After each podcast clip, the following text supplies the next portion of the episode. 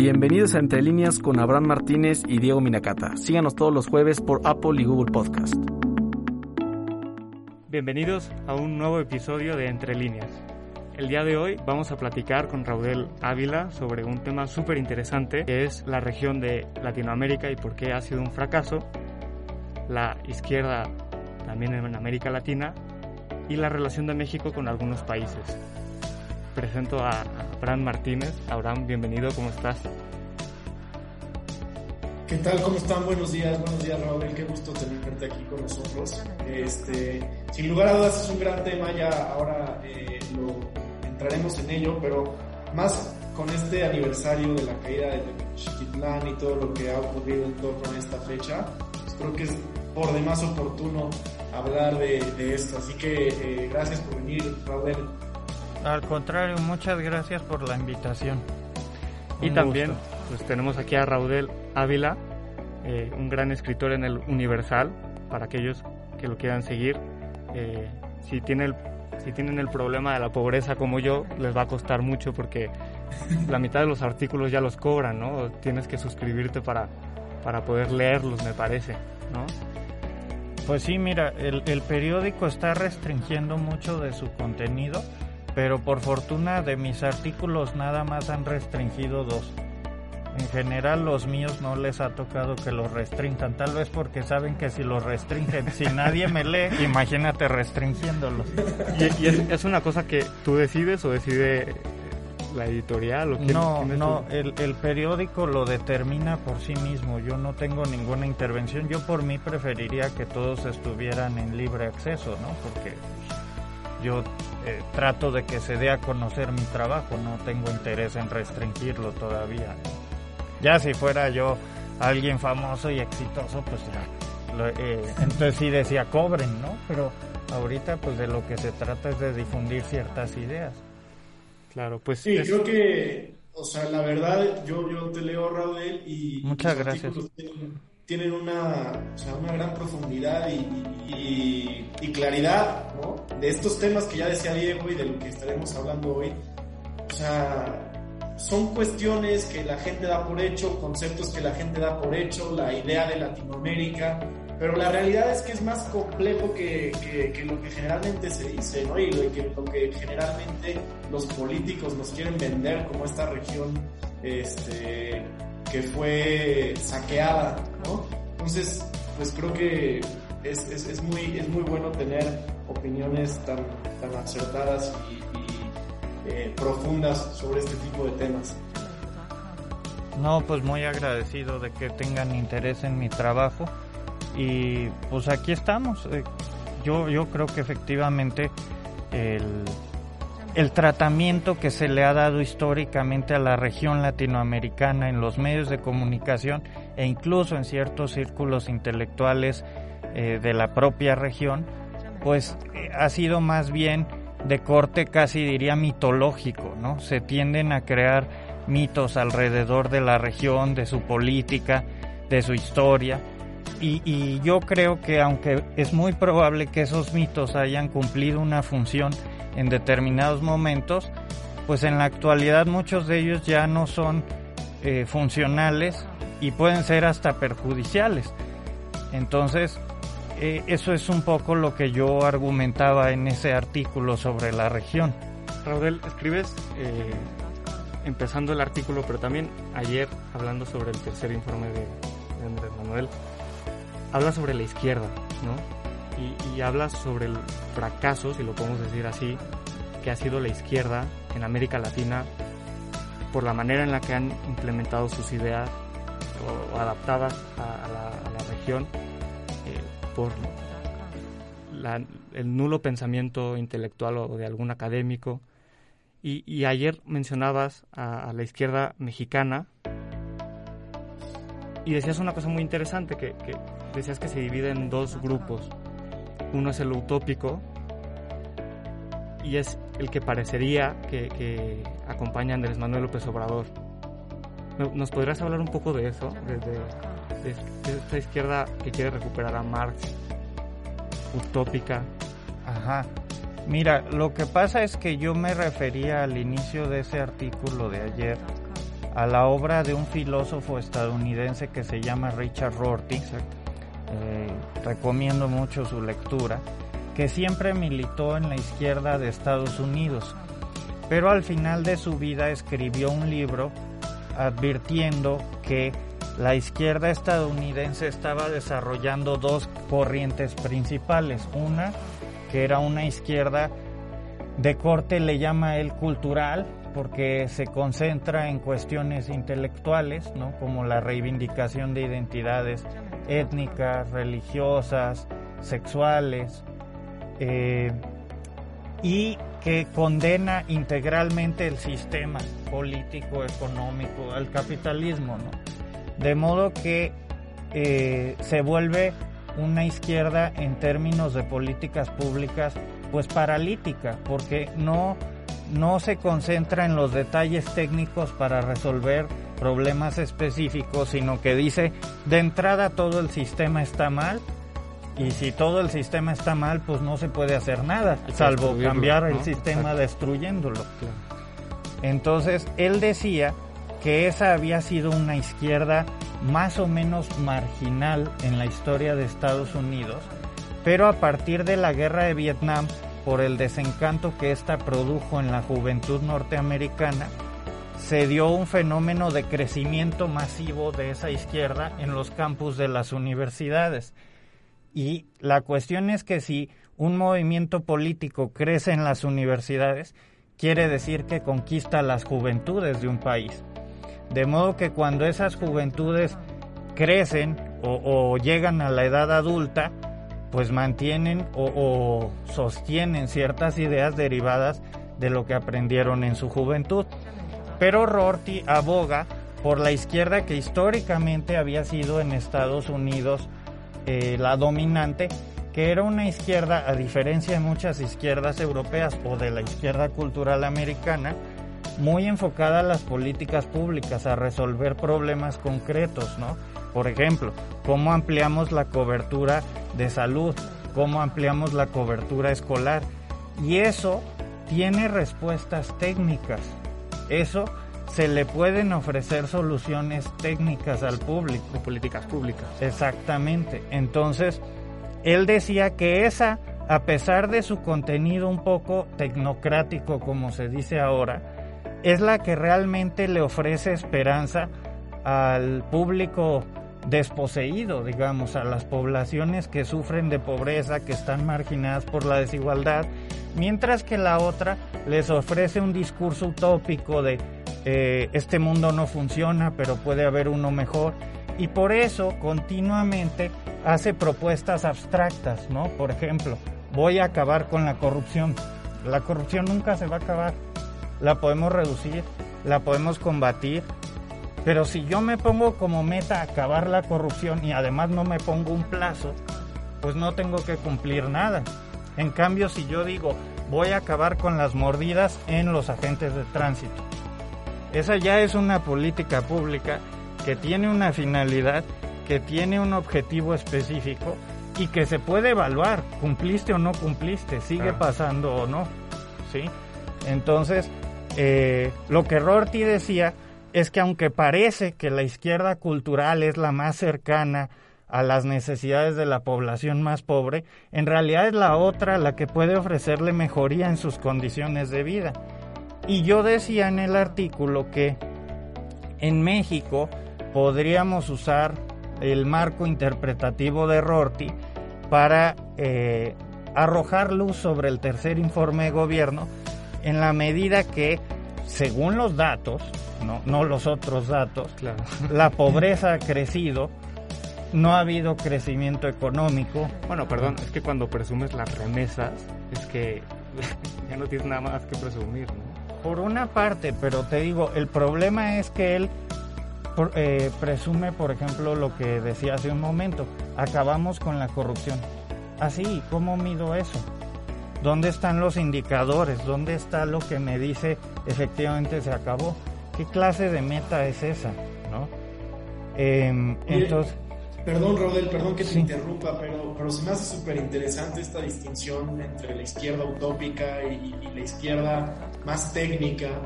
Em, Y yo quisiera preguntarte, o sea, ¿en qué, en qué medida la gente sabe, la gente sabe eh, aquí en México, eh, de dónde proviene este discurso? O sea, no sé si me voy a entender. Creo que la gente piensa que, es, que, que la izquierda utópica es la izquierda, ¿no?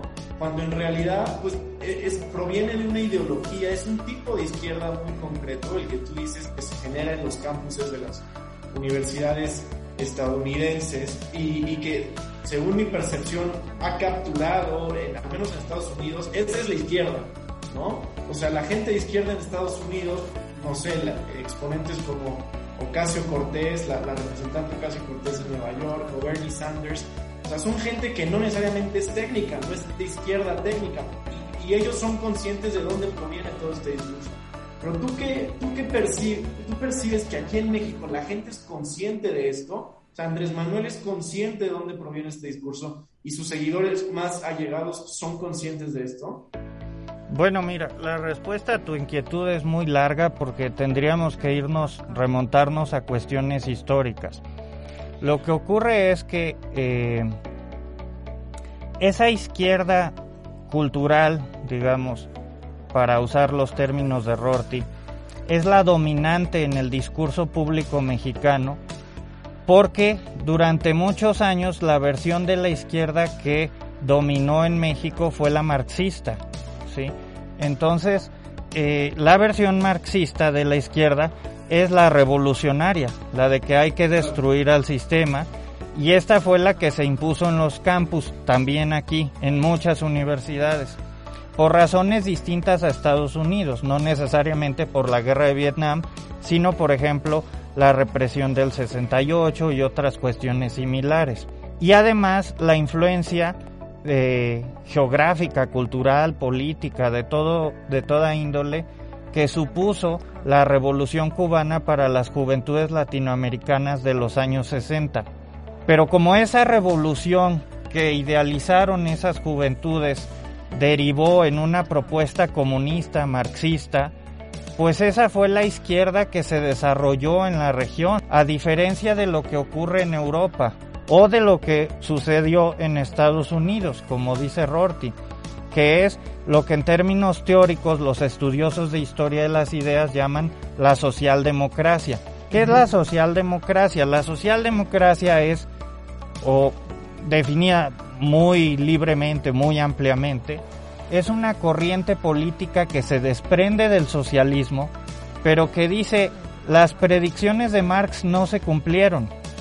¿Sí? Hay un pensador que era marxista y se llamaba Edward Bernstein a finales del siglo XIX en Alemania, pero cuando él observa la evolución industrial de los países más avanzados de Europa en la época, que eran Inglaterra y Alemania, dice, bueno, lo que pasó aquí no es lo que dijo Marx, sino que estamos viendo que el capitalismo sí les ofreció ciertas condiciones benefactoras a la clase obrera. Quizá no lo hizo por las razones más nobles, sino por la estabilidad del propio sistema, pero empezó a ofrecerles jornadas laborales de un horario limitado, ¿no? vacaciones pagadas, cierto seguro de gastos médicos. Entonces dice, el capitalismo sí puede evolucionar en una dirección que ofrezca protección a las mayorías desposeídas y lo que tenemos que hacer en lugar de estar luchando por una revolución o una destrucción de cierta clase social, pues más bien es ofrecer las políticas que permitan aglutinar en ese momento a las clases trabajadoras en los sindicatos para que tengan mejores condiciones laborales y de vida en general. Esto es apostarle a los servicios públicos y, a lo que en Europa se conoce como el estado de bienestar, es decir, un seguro de salud integral para toda la población. Eh, servicios educativos de calidad para toda la población, educación pública de calidad y etcétera, ¿no? Entonces, eh, pero esa, esa no fue la corriente que dominó los debates latinoamericanos, entre otras cosas, porque la izquierda que llegó al poder en América Latina fue la de la Revolución Cubana, que era de corte marxista. Oye, Raudel, déjame, vamos a hacer un corte con nuestros patrocinadores y regresamos para platicar ya concretamente de, la región de Latinoamérica. Con mucho gusto. Estás escuchando Entre Líneas, el podcast sobre la actualidad de la política en México con Abraham Martínez y Diego Minacata. Síguenos en nuestras redes sociales en Instagram y Twitter como Entre Líneas-pod y en nuestra página de Facebook como Entre Líneas Podcast. Y estamos aquí de regreso platicando con Raúl Ávila sobre Latinoamérica. Estamos hablando sobre la izquierda en, en, esta región y su pues su incapacidad de concretar cosas, ¿no? realidades, diría yo. Y, ahora me gustaría platicar específicamente sobre, sobre Latinoamérica y cómo, pues básicamente ha sido un fracaso para, para pues, un fracaso como región que no ha aportado absolutamente nada. ¿Por qué, esto es así? Bueno, quizá, quizá yo incurrí en un exceso eh, al dar a entender que no ha aportado nada. Lo que quise decir es que la izquierda latinoamericana no ha logrado reducir la pobreza ni la desigualdad en la región de manera sustancial. Siguen siendo sociedades muy desiguales, muy clasistas.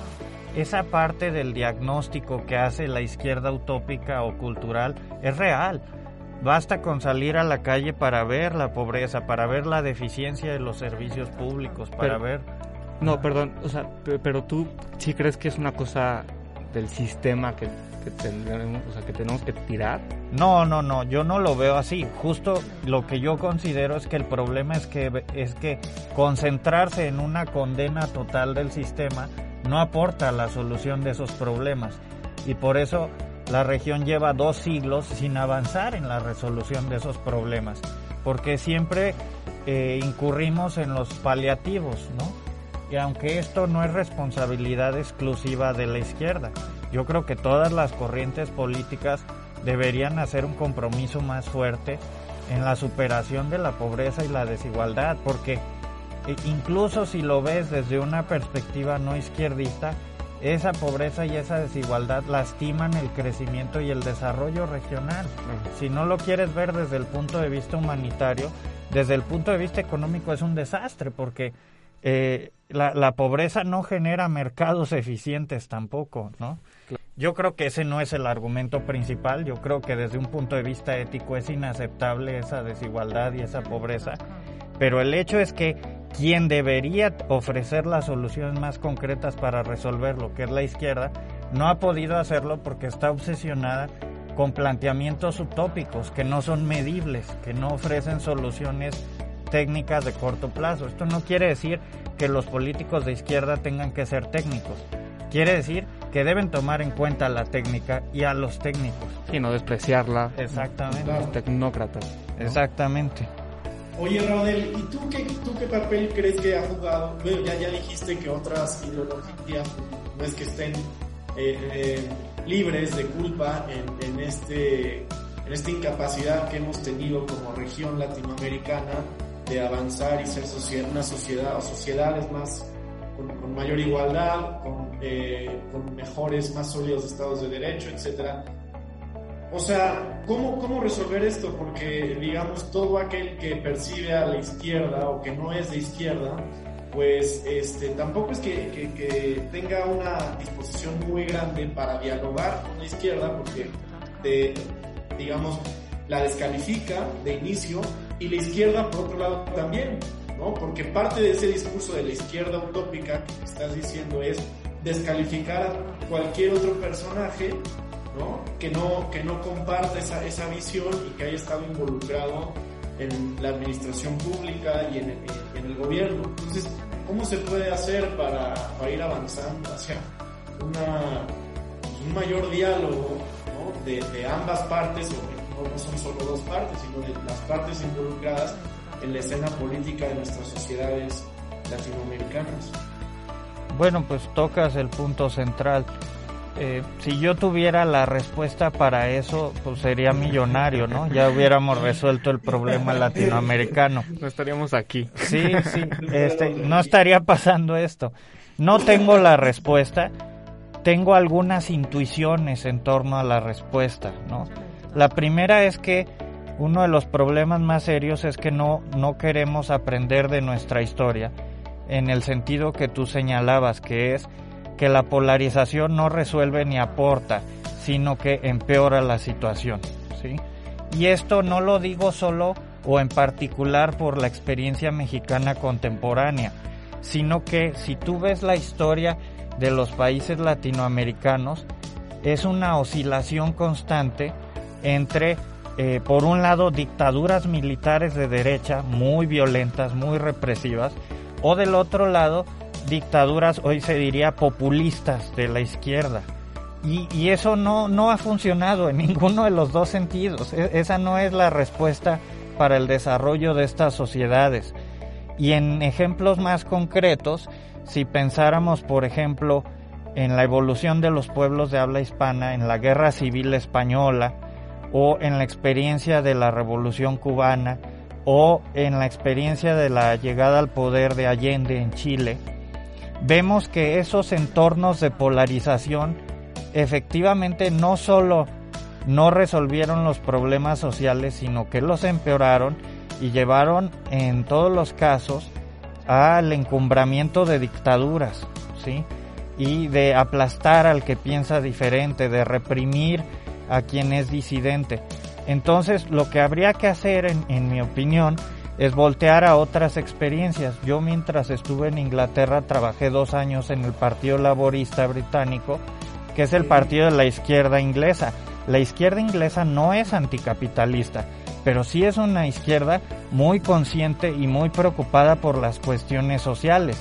Entonces no descalifica al sistema en términos integrales, ya sería el colmo, el capitalismo es un invento inglés de la revolución industrial. Pero, pero, este, lo que sí hace es decir, para que el sistema tenga viabilidad y estabilidad, tiene que repartir mejor sus beneficios. Y si eso no se hace, y para que se haga necesita la contribución y la participación de todas las corrientes políticas, ideológicas, económicas y sociales presentes en el mundo contemporáneo. Mientras no haya esa reconciliación y esa disposición al diálogo de la que tú hablas, esa disposición a colaborar y a construir juntos, pero partiendo sí del reconocimiento de que el problema existe. Yo he platicado mucho con exiliados cubanos y con exiliados venezolanos. El problema principal que yo observo cuando platico con ellos es que todos te dicen, antes de Fidel y de Chávez todo iba muy bien. Bueno, no es verdad. Si hubiera ido muy bien, estos amigos no hubieran llegado al poder. Es así de sencillo.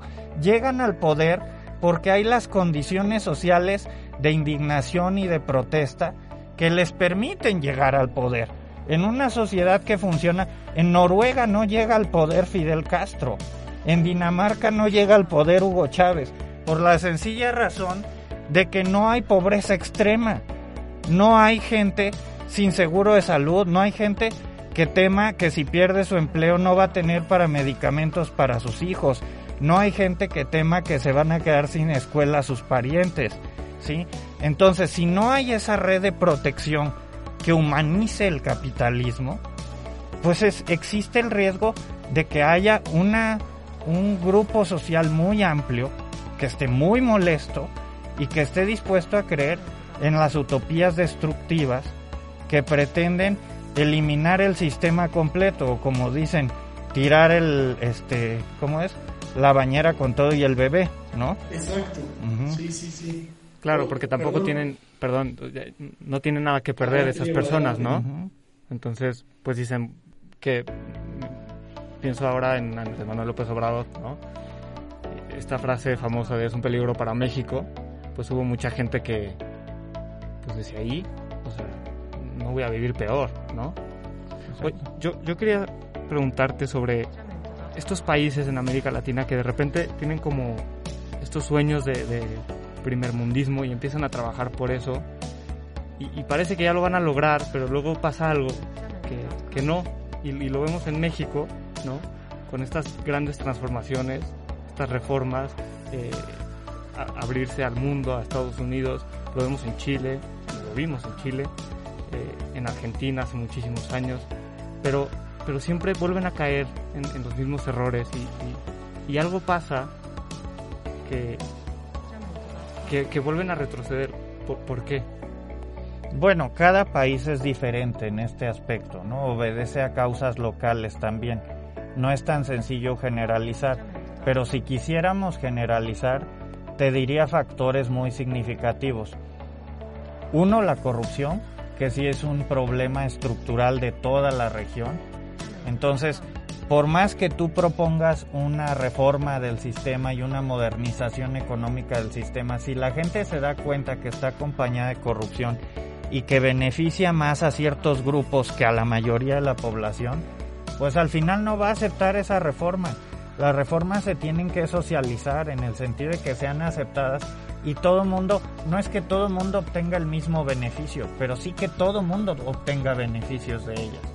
Entonces, ¿qué pasa, por ejemplo? Y esto está muy estudiado en el caso, tú lo decías, del TLC, cuando México se abre económicamente al intercambio comercial con el, este, con el vecino, ¿no?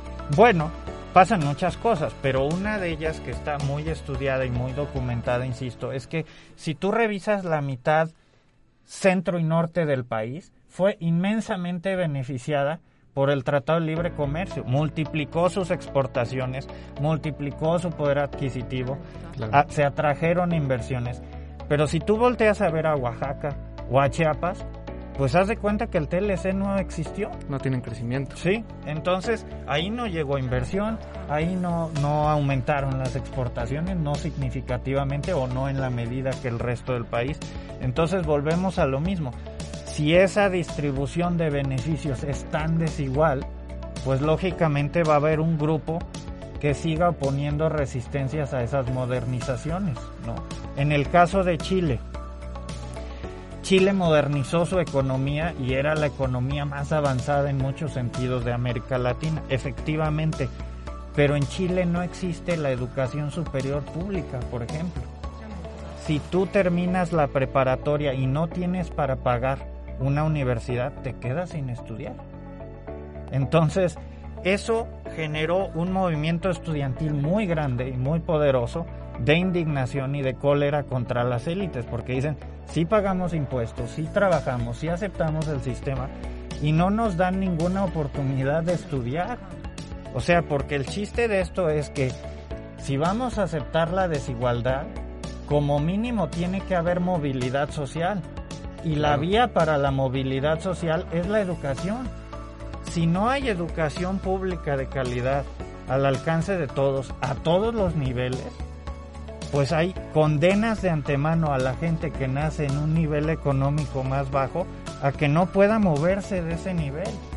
Y más en una economía como le llaman ahora del conocimiento en la globalización, donde eh, pues si tú no tienes cierta formación, no puedes conseguir un trabajo competitivo.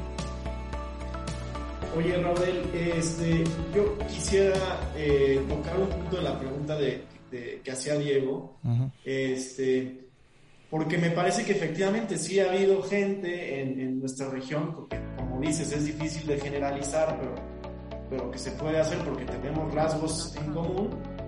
Algo que compartimos, como ya dijiste, pues es la cuestión de la corrupción, estados de derecho no muy sólidos, etcétera.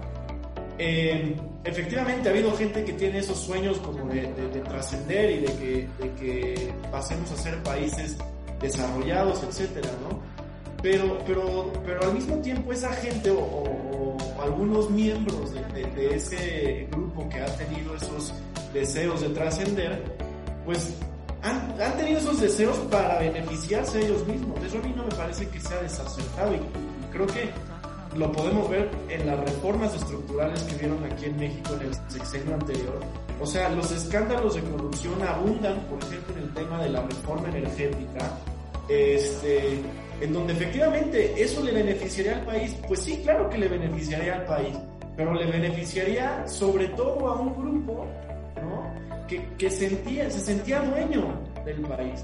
Y eso no es desacertado, y, o sea, en ese sentido el, discurso de la izquierda tiene, o sea, es real, es, es verdadero, o sea, era una mafia del poder.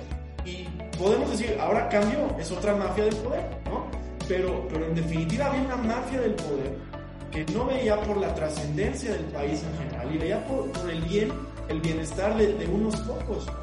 Y, eso hace muy difícil eso, eso ha generado esta polarización de la cual estamos hablando. Como ya decíamos, es muy difícil de romper. Pues es que yo estoy de acuerdo plenamente con lo que acabas de decir, no sabría qué añadir.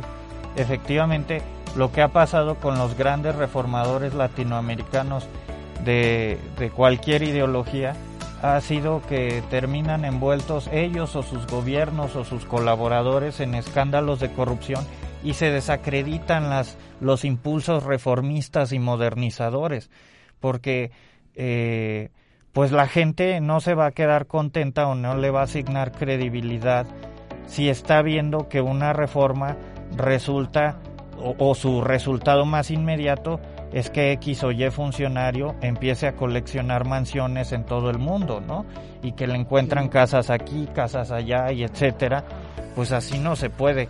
E, eso no va a resultar aceptable para nadie con un mínimo contenido ético. Entonces, eh, sí, sí se necesita empezar también por ahí, yo creo. Totalmente. Yo, yo quisiera, nada más estamos, se nos está acabando el tiempo, Raudel, pero a mí me, me, gustaría profundizar un poco en lo que mencionábamos al principio del programa, que, que tiene que ver con, con, el concepto de la región latinoamericana, que como decías, y creo que acertadamente yo estoy de acuerdo, que en, en, ciertos puntos de la historia el mito latinoamericano pues benefició para cohesionar las identidades de algunas sociedades, como es el caso, el caso de México, ¿no? en, donde, en donde efectivamente pues se buscó eh, en cierta forma compatibilizar las distintas eh, sociedades que estuvieron involucradas en, en generar lo que hoy es México.